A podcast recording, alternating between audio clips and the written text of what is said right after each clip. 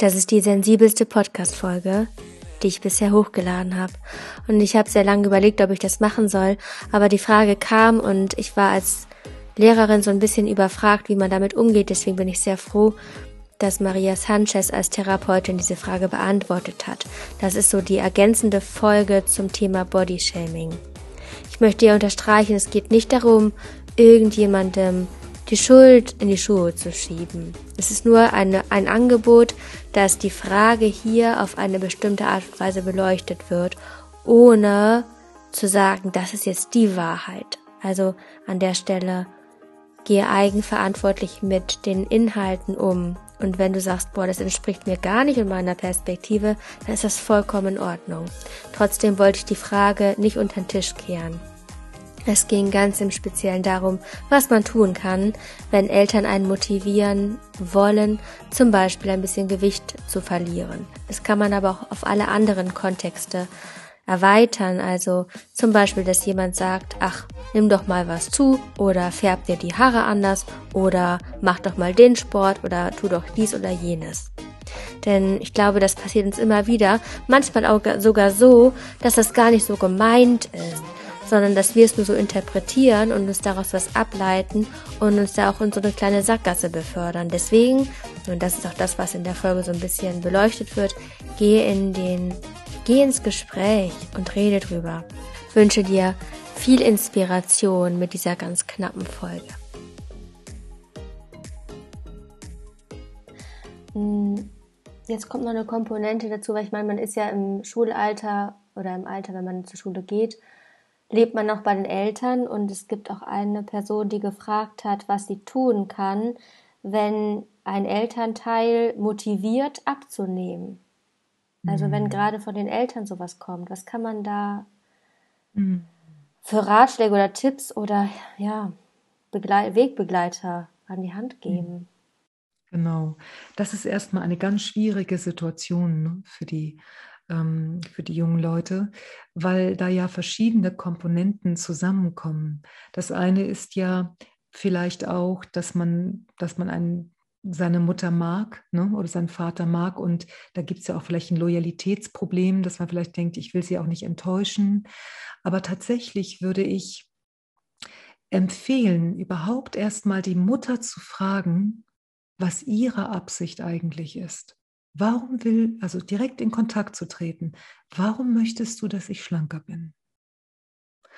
Und dass sie mal nachdenkt, ob es sein kann, ob sie einem bestimmten gesellschaftlichen Bild in Anführungsstrichen einfach folgt und vielleicht an dieser Stelle es auch für die Mutter oder für den Vater hilfreich wäre, sich ein bisschen zu hinterfragen. Damit ich nicht einfach nur ausführe, einem Wunschbild meiner Mutter entspreche, weil auf längere Sicht geht das nach hinten los. Es gibt, ich kenne Klienten, die versucht haben, dem Bild ihrer Eltern zu entsprechen und die eine Seite, eine Persönlichkeitsseite in sich hatten, die die ganze Zeit dagegen rebelliert hat.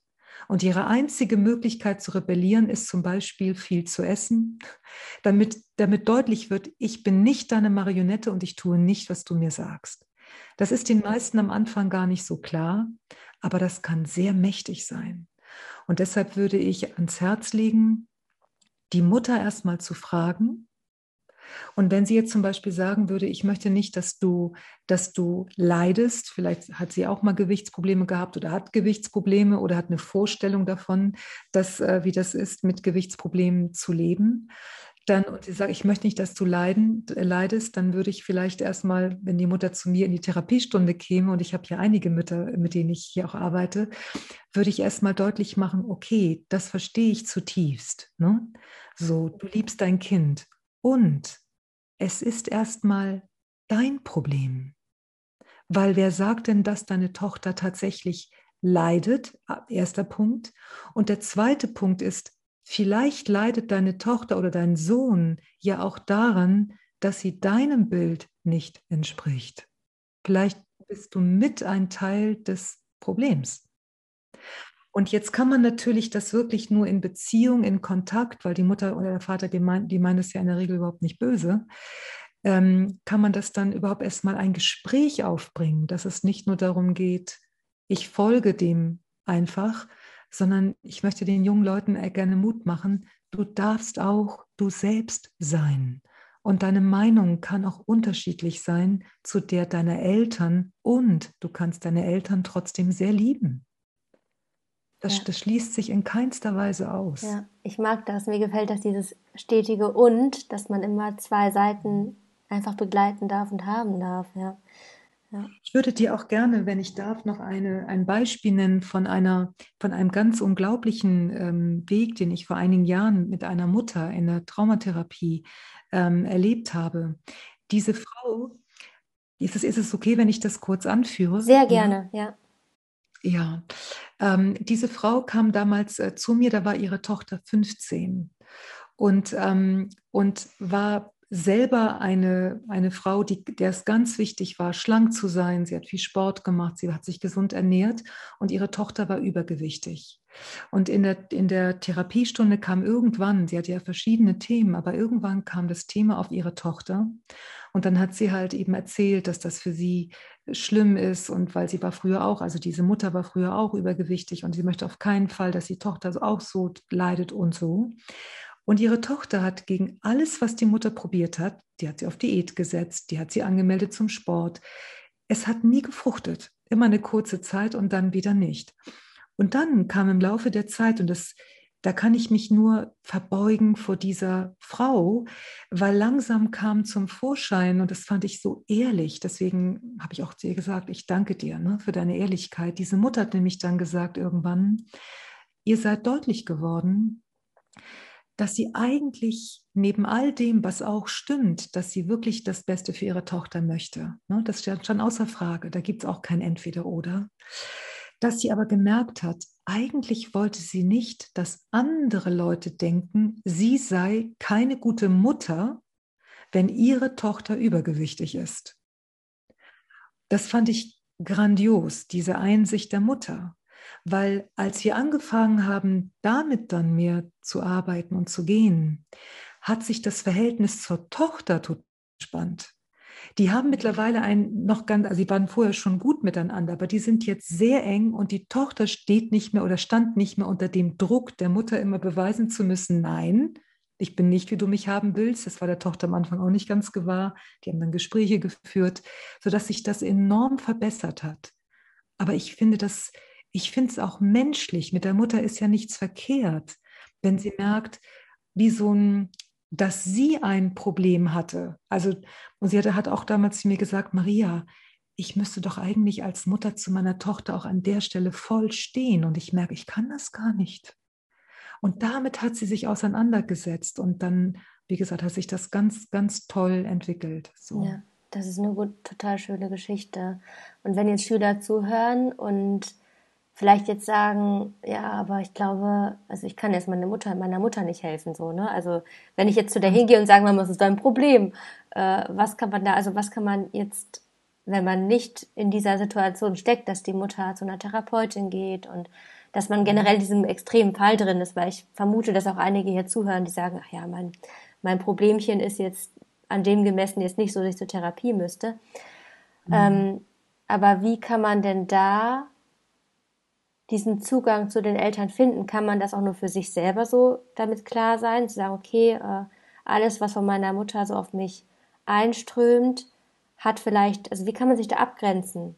Mhm. Als, genau. als, als Vielleicht ähm, kann helfen, dass wir uns vorstellen, du machst ja jetzt, also dein Podcast ist jetzt ja nicht auf kleine Kinder ausgerichtet, ne? So, das heißt, wir sind, ähm, wir reden vielleicht jetzt auch über, über 15 bis 18-Jährige oder bis 20-Jährige oder 14 bis 18-Jährige. Mhm. Das heißt, es sind Menschen, die ja auch schon ein bisschen Erfahrung mit Freunden, mit Freundinnen gemacht haben. Und vielleicht weil das Problem entsteht ja wirklich häufig dadurch, dass wir in diesem Entweder-Oder-Denken sind. Entweder ich muss akzeptieren, was meine Mutter sagt, oder ich verrate meine Mutter und das will ich auch nicht. Und dann kommen wir in diese ganze Bredouille. Und wenn wir uns langsam mehr erlauben könnten, dass wir ein Und haben, dann kann vielleicht ein Bild vielleicht helfen. Was wäre denn, wenn ein, wenn ich mir vorstellte, ich bin 16 Jahre alt und ich würde mir vorstellen, meine Tochter wäre übergewichtig oder hätte ein oder mein Sohn hätte ein Gewichtsproblem. Und es ist ja klar, dass mein Kind vermutlich es nicht in, in der Gesellschaft nicht so leicht hat mit Übergewicht, weil die Gesellschaft noch ein bisschen anders tickt mit dem ganzen Schönheitsideal. Was würde ich denn zu meiner Tochter sagen oder zu meinem Sohn sagen? Und könnte es sein, das kann ich auch wieder aufschreiben, wenn ich will, könnte es sein, dass das vielleicht abweicht von dem, was meine Mutter zu mir sagt. Und könnte ich vielleicht auch ein bisschen für mich verstehen, dass es unterschiedliche Meinungen gleichzeitig geben darf. Dass meine Mutter ihre Meinung haben darf, aber ich vielleicht mein eigener Mensch bin und ich vielleicht eine andere Meinung habe. Und manchmal ergeben sich ja, wie auch bei dieser, bei dieser Mutter, ergeben sich ganz tolle Gespräche daraus. Mhm. Manchmal, die Eltern sind ja nicht perfekt, das sind ja auch Menschen mit ihren Erfahrungen. Und vielleicht, wie gesagt, kann es sein, dass meine Mutter, wenn ich, wenn ich sage, aber Mama, ich würde, ich habe mir überlegt, ich würde zu meiner Tochter vielleicht erstmal das und das sagen. Und dann kann die Mutter vielleicht nachdenken und sagen, oh Gott, ja, das, das, auf die Idee bin ich gar nicht gekommen. Ich bin da so ganz doll in dem, so muss es sein. Ich will dir helfen und nur der Weg kann dir helfen. Ach Mensch, das ist ja interessant. Mhm. Und wenn das nicht so ist, es gibt Eltern, die sind offen und es gibt Eltern, die sind nicht offen. Und wenn es nicht so ist, dann musst du aber trotzdem nicht dem folgen. Du darfst eine andere Meinung haben und kannst deine Eltern achten und lieben. Auch mhm. das geht. Ja.